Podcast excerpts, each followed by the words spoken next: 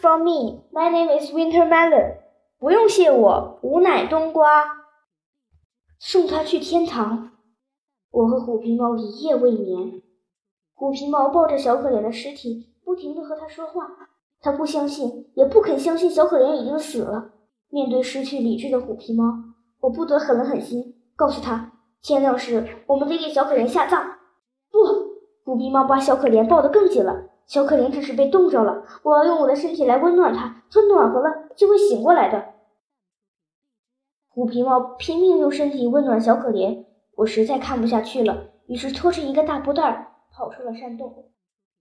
公园里到处都黑乎乎的，寒冷的风刮在我的身上，仿佛要从我身上揭去一层皮似的。我来到梅园，翻上墙头，发现梅树下厚厚的一层花瓣都不见了。我跳进梅园，原来。花瓣都被风刮到墙根底下去了。我打开布袋，将堆成堆的梅花瓣装进去，然后拖着满满一袋梅花瓣往回走。在回山洞的路上，我遇到了老老鼠。每天，它总是在天不亮的时候就出来散步，顺便从垃圾箱里挑一些他认为有营养、口感也不错的早餐带回去。老老鼠看见我，很是惊讶。你，我告诉老老鼠，小可怜死了。怎么会呢？不应该呀！听到这个噩耗，老老鼠也懵了。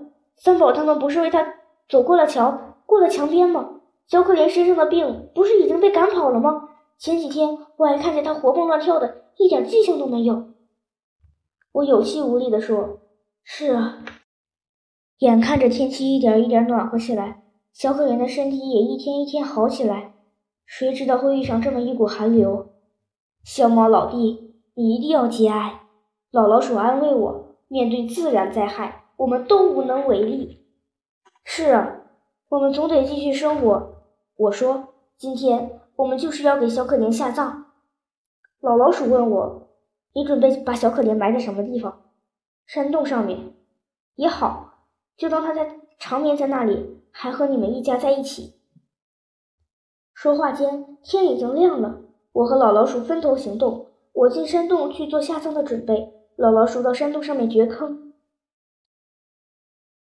虎皮猫还抱着小可怜的尸体，我小心翼翼地说：“宝贝儿，我们给小可怜找了一个好地方。”虎皮猫神情恍惚地问：“睡觉的好地方在哪儿呢？”“就在山洞上面，离我们很近。”“走吧，去睡觉的好地方。”虎皮猫两眼无神，它像是在对小可怜说。又像是自言自语：“妈妈天天看着你，守着你。”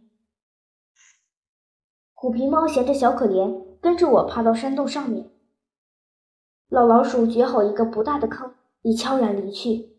我们一家围在坑边，凛冽的寒风从我们耳边呼啸而过，分不清哪边是哭声，哪边是我们悲伤的呜咽声。爸爸，小可怜睡在里面，好冷啊！我对二丫说。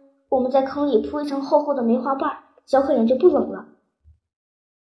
我把布袋里的梅花瓣倒了一半在坑里，坑里便有了松松软软、金黄又透明的暖意，还有一股幽香从坑里腾升起来。